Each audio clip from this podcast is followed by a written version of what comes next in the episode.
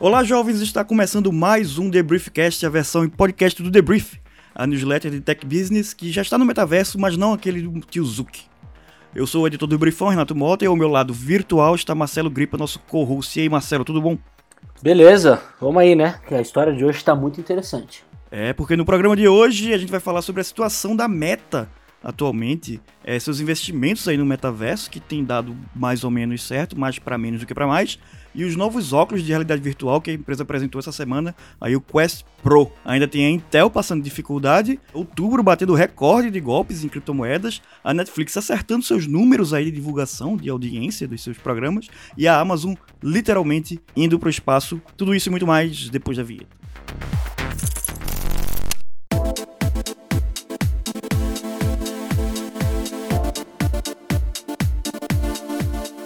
Um ano depois de se renomear como Meta, a empresa controladora do Facebook lançou essa semana o um novo headset VR, né, que é o produto aí dos investimentos maciços que a empresa tem feito aí nos últimos 12 meses. E o resultado não é lá essas coisas, né? Já que a própria empresa admite que seu esforço para construir uma rede virtual 3D imersiva para trabalho e lazer levará alguns anos aí para se desdobrar. Mas tem que começar de algum lugar, né? E esse lugar é vender para o público as maravilhas desse novo mundo. E o flagship, né, dessa, desse plano é o headset Quest Pro, né, que custa 1.500 dólares e oferece um design mais fino, juntamente com telas melhores e novos sensores aí que permitem ao dispositivo capturar gestos faciais, por exemplo, bem como misturar objetos eh, virtuais com objetos do mundo real nas transmissões lá no metaverso. A gente vai falar um pouco mais sobre o dispositivo daqui a pouco, mas antes a gente vai comentar um pouco sobre o quadro geral da Meta atualmente. É, de fato, a companhia enfrenta pressões financeiras e regulatórias significativas. Pouco antes do evento de apresentação, o Mark Zuckerberg confirmou o congelamento de contratações para os funcionários e sugeriu ainda que mais cortes de, de, custos são prováveis. A desinformação nas suas redes, em especial Facebook e WhatsApp, continua sendo um grande problema, uma pedra no sapato aí, porque afeta desde eleições até a saúde pública. Mas esses problemas são antigos, né, como a gente bem sabe. A Meta tem enfrentado também alguns novos. Na segunda-feira antes do evento, uma reportagem da Platformer detalhou a luta da companhia para que os próprios funcionários compreendam o que promete ser o metaverso. Em uma pesquisa interna, apenas 58% dos Metamates disseram que entendiam a estratégia de metaverso da empresa. Já a liderança da empresa recentemente reclamou com os gerentes que os funcionários não estão usando a plataforma Horizon VR da empresa o suficiente. Né? O problema, de acordo com a reportagem, é que os esforços do metaverso que a Meta vem fazendo são muito pouco é, precoces e os funcionários estão mais interessados em trabalhar em projetos nos quais possam ter um impacto imediato. Na palestra de abertura, o Zuck deu até uma alfinetada nisso. Ele afirmou que dedicava o evento, abre aspas, às pessoas que preferem chegar cedo do que elegantemente atrasadas, fecha aspas. É, voltando para o headset Quest Pro, é, em um dos momentos mais impactantes da apresentação, o Zuckerberg mostrou como o óculos VR usa as câmeras né, internas e externas do dispositivo para capturar os gestos do usuário, inclusive faciais, e reproduzi-los no avatar do metaverso. O modelo possui cinco câmeras voltadas para dentro que observam o rosto da pessoa, inclusive movimentos oculares e expressões faciais, e cinco câmeras externas, que no futuro ajudarão a dar pernas para os avatares, né, que até hoje não tem pernas, e que copiam né, os movimentos de uma pessoa no mundo real. Essa característica, que é tão necessária para a proposta do universo digital, levanta um alerta já antigo dentro dos produtos da Meta, né, que é a privacidade. Em novembro de 2021, por exemplo, o Facebook anunciou que excluiria dados de reconhecimento facial extraídos das fotos de mais de um bilhão de pessoas que usam a plataforma e deixaria de oferecer aquela marcação automática de pessoas em fotos e vídeos. Não sei se você lembra, às vezes você postava foto no, no Facebook dos seus amigos, com a sua família, ele já sugeria, oh, esse aqui é fulano, esse aqui é cicrano, já identificava pela imagem e eles excluíram tudo isso. Esse movimento, né, foi feito, segundo os analistas, já para preparar terreno da opinião pública em relação à coleta de dados fisiológicos dos usuários, né? Porque não tem jeito. Se a gente quiser ter avatares animados em tempo real, como promete aí a meta, haverá junto também uma perda grande de privacidade. É, e no evento de anúncio, o próprio Zuckerberg descreveu a nova coleta íntima de dados como uma parte necessária sua visão para a realidade virtual. Ele falou o seguinte, abre aspas, quando nos comunicamos, todas as nossas expressões e gestos não verbais são muitas vezes ainda mais importantes do que o que dizemos, e a maneira como nos conectamos virtualmente precisa refletir isso também. Fecha aspas, disse Suzuki. Bom, Ele também afirmou que as câmeras internas do Quest Pro, combinadas com câmeras em seus controladores, dariam vida a avatares fotorrealistas que se parecem mais com uma pessoa real e menos com um desenho animado. E como tudo que as Big Techs fazem é voltado para ganhar mais dinheiro, especialistas acreditam que os dados coletados pelos headsets VR podem sim fornecer uma nova maneira de inferir os interesses ou as reações de uma pessoa ao conteúdo. Bom, a empresa está experimentando fazer compras em realidade virtual e registrou patentes que prevêem anúncios personalizados no metaverso, bem como também conteúdo de mídia que se adapta em resposta às diversas expressões faciais de uma pessoa. Em uma entrevista coletiva com jornalistas, né, dentro dessa programação do evento da Meta, é, o gerente de produtos Nick Ontiveiros garantiu que a empresa não usará essas informações para prever emoções dos usuários. Segundo ele, as imagens brutas usadas para alimentar esse recurso são armazenadas no óculos, processadas localmente no dispositivo excluídas após o processamento. Mas os avisos de privacidade de rastreamento ocular e expressão facial que a empresa publicou essa semana, né, dentro do óculos do Quest Pro, afirmam que, embora as imagens brutas sejam excluídas, as informações obtidas dessas imagens podem ser processadas e armazenadas em servidores da Meta, e nada impede que essas sejam compartilhadas com outras empresas. A tecnologia que captura expressões já é usada, por exemplo, em aplicativos de fotos e o Memoji do iPhone, mas a Meta quer levar isso para softwares de produtividade da Microsoft, incluindo o Teams e o Microsoft 365. Em entrevista ao Wired, Avi Barziv, né, que é consultor de realidade virtual aumentada, e ajudou a criar o headset HoloLens da Microsoft, ele dá um crédito à Meta né, por excluir essas imagens da câmera interna do headset. Mas ele também escreveu em 2020 que o antecessor do dispositivo, né, o Quest 2, é, teve sérios problemas de privacidade e ele diz que se sente do mesmo jeito em relação ao Quest Pro. É, o temor do Basiv, né, o consultor de realidade virtual, é que os dados do movimento do rosto e dos olhos possam permitir que a Meta ou outras empresas explorem emocionalmente as pessoas em VR, observando, por exemplo, como elas respondem ao conteúdo ou às experiências. Aí o Barziv diz o seguinte, abre aspas, minha preocupação não é que vamos receber um monte de anúncios que odiamos. A minha preocupação é que eles saibam tanto sobre nós que vão nos veicular um monte de anúncios que amamos e nem saberemos que são anúncios. Fecha aspas. É uma coisa meio The Mentalist versão anúncios do, da meta, né? Assim, vai ler suas expressões faciais, mas ah, se aquele tá gostando, se aquele não tá gostando, vamos botar mais desse, vamos botar mais daquele. Até a hora que a gente vai vomitar dentro do óculos é. de realidade virtual. Né? E é uma mudança de paradigma mesmo, né? Porque as pessoas uh, sempre gostam de dizer que uh, os consumidores não amam propagandas. Eles podem até amar produtos e tal, e, e, e as sensações que eles têm acerca disso. Mas a propaganda em si, ela é considerada um problema por muita gente, né? Que só quer às vezes assistir um, um, um, filme, uma série ali, um programa na TV e tem que ser impactado por um, um anúncio que muitas vezes realmente nem diz respeito a ela. Não, isso aí problemaço, inclusive do YouTube principalmente, né? Assim, você tá recebendo, sendo bombardeado por conteúdo que não lhe interessa, que você diz que não quer mais, até sair com pesquisa recente, né? Dizendo que suas recomendações, né? Quando você diz que não gosta de alguma coisa no YouTube, tem pouquíssimo impacto no, nas coisas que ele manda para você. E aí fica só preocupante. E junto com o lance da, da privacidade, né?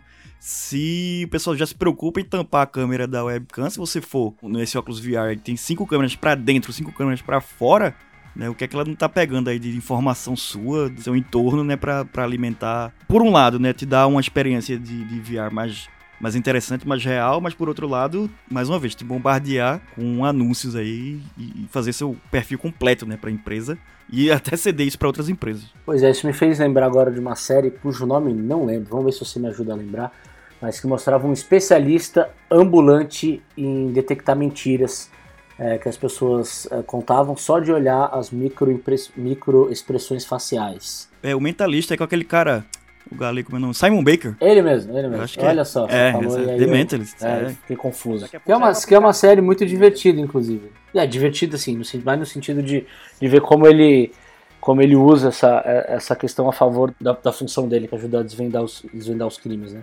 Investigar, né? Como investigador, e a gente vê essa mesma função sendo utilizada para vender coisa pra gente, né? No caso aí da Meta.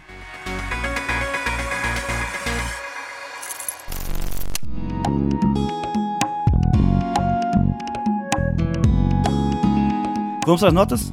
Bora. Não só a meta, que não vai muito bem das pernas, não, viu? A Intel tá planejando aí cortes substanciais nos postos de trabalho, provavelmente na casa dos milhares aí, de acordo com a Bloomberg, que deu uma reportagem falando disso. A redução no número de funcionários é uma resposta à queda na demanda por chips né, da empresa, parte de uma desaceleração aí mais ampla do mercado de PCs.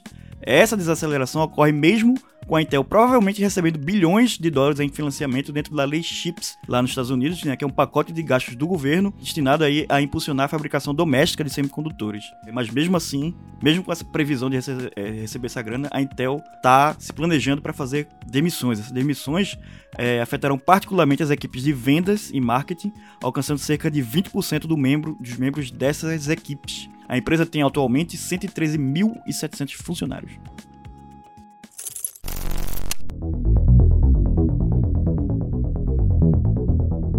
É, outubro nem acabou e já é o pior mês da história para crimes relacionados a criptomoedas, segundo dados da Chain Analysis. Foram mais de 718 milhões de dólares em perdas gerais, roubados de vários protocolos de finanças descentralizadas em 11 ataques diferentes. No geral, 2022 provavelmente ultrapassará 2021 como o maior ano de ataques hackers já registrado de acordo com a Chain Analysis, já que até agora hackers arrecadaram mais de 3 bilhões de dólares em 125 hacks. Tudo isso apesar do mercado de baixa atual.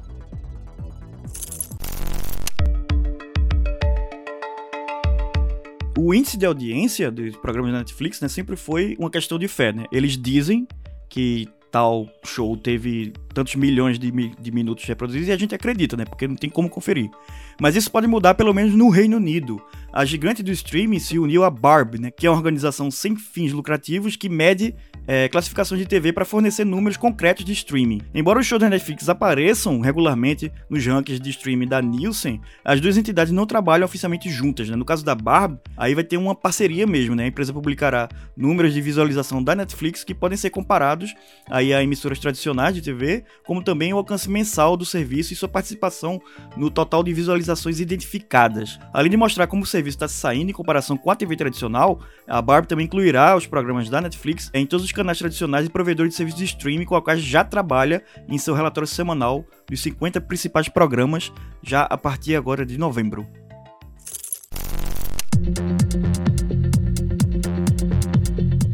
Os dois primeiros satélites do projeto Kuiper, protótipos do programa de banda larga por satélite da Amazon, irão para a órbita baixa da Terra no primeiro trimestre de 2023. Embora a Amazon tenha anunciado que os lançamentos seriam feitos com foguete ABL Space Systems, dois primeiros satélites voarão no, no novo foguete Vulcan Centaur da United Launch Alliance. A implantação dos protótipos vai ajudar a coletar dados que serão utilizados na operação do sistema comercial de satélites Kuiper, que rivaliza aí com a rede Starlink da SpaceX. A Amazon tem autorização para lançar 3.236 satélites para formar uma constelação destinada a fornecer acesso à internet mesmo em locais distantes, sendo metade deles até 2026.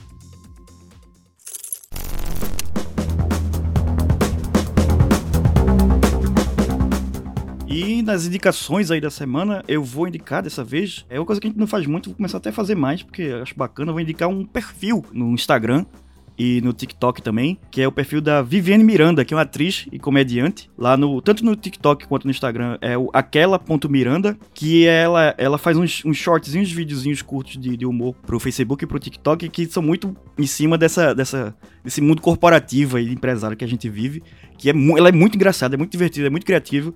Tem um especialmente bom que é o processo seletivo numa fintech, que é, eu me identifiquei apesar de não trabalhar na fintech, é, eu me identifiquei demais com alguns dos trechos do vídeo. Tem também de sessão de terapia, enfim. É, feedback corporativo também é um vídeo muito engraçado. Ela é muito bacana, muito talentosa. Enfim, é bom pra você estar tá aí no, no, no, busão, você tá no metrô, você tá num lugar rapidinho, você quer, você quer dar umas risadas ao mesmo tempo que chora. Tem aí a Viviane Miranda, ela é talentosíssima. Nem tem tantos seguidores aí no, no TikTok, ela tem um pouco mais de 40 mil. No Instagram ela tem 27 mil, tô olhando agora, seguidores. Mas com certeza vai crescer bastante ainda, que ela é muito boa. Então, aquela ponto Miranda, aquela normal ponto Miranda. No Instagram e no TikTok, ela é muito legal. Viviane Miranda. Boa, ótima dica e vou, vou pensar em perfis também para compartilhar nos próximos. Gostei da, da recomendação. Bom, a minha dica é uma série da Globoplay chamada Rota 66, A Polícia que Mata. É uma série que está dando o que falar aí, porque é um, uma história baseada no livro escrito pelo jornalista Caco Barcelos, né? Homônimo, Rota 66, em que ele mostra uma realidade chocante, a violência da polícia lá nos anos 70, 80, que matava especialmente jovens negros e pobres de forma aleatória. Né? Então, muitas vezes ali, de, da forma como é descrita no, na série, por, aparentando ser por puro prazer. Né? Então, é uma, uma série que mostra essa realidade, especialmente nas periferias aqui de São Paulo. E muito interessante ver também como o, o jornalista, o Caco Barcelos, na né, época um jovem repórter, como ele fez todo o trabalho de compilação dos dados né, disponibilizados naquela época, para que ele conseguisse chegar a essa conclusão e, e, e, provar, né, por A mais B, que havia ali um comportamento que deveria ser evitado. Então o nome da a série é muito boa, muito bem construída, inclusive. Se chama Rota 66, a polícia que mata, disponível na Globoplay. Vale o seu tempo. Essa, inclusive, já tá na minha lista aqui para ver, devo ver em breve. Mas eu conheço o livro, né? Eu lembro do livro. E é curioso a gente ver, porque esse livro, ele é de 92 ou 93, por aí. Esse livro não é novo de jeito nenhum, ele é bem antigo. Interessante ver como pouco, quase nada mudou, né? Em 30 anos aí, de 92, 93 para cá. As coisas que a série, que o livro retrata, imagino que a série mostra também, ainda são muito ressoantes, né? Hoje em dia. Sim, infelizmente. E outra coisa também impressionante é que o Caco Barcelos tem 72 anos. Isso aí é outra coisa chocante. E é eterno, né? Tá com a mesma cara. Impressionante. Um excelente jornalista. É verdade. Não, e é, é um livro que é leitura obrigatória no, no curso de jornalismo, né? É, mas é interessante saber que a história agora tá, tá chegando a mais gente por meio do, do streaming. Perfeito. E, não, e, fica aí mais uma recomendação, a terceira recomendação improvisada, os outros livros do Caco Barcelos aí, o Abusado, Dono do Morro Santa Marta também é muito bom. Uhum. Enfim, é, vão atrás da bibliografia do, do Caco Barcelos, que é bem legal. E aquela recomendação de sempre, né? Assine a newsletter Debrief. Se você está ouvindo esse podcast e não assina a newsletter, você está fazendo errado. Vá lá em www.debrief.com.br. É, a gente também está no Instagram e no Twitter, no arroba debriefoficial. Feedbacks e comentários você pode mandar sempre para o newsletter.debrief.com.br. E com isso eu encerro nosso podcast da semana. Muito obrigado, seu Marcelo. Valeu, obrigado. Semana que vem, semana que vem estamos aqui de volta. Aí, combinadíssimo. Até semana que vem. nada.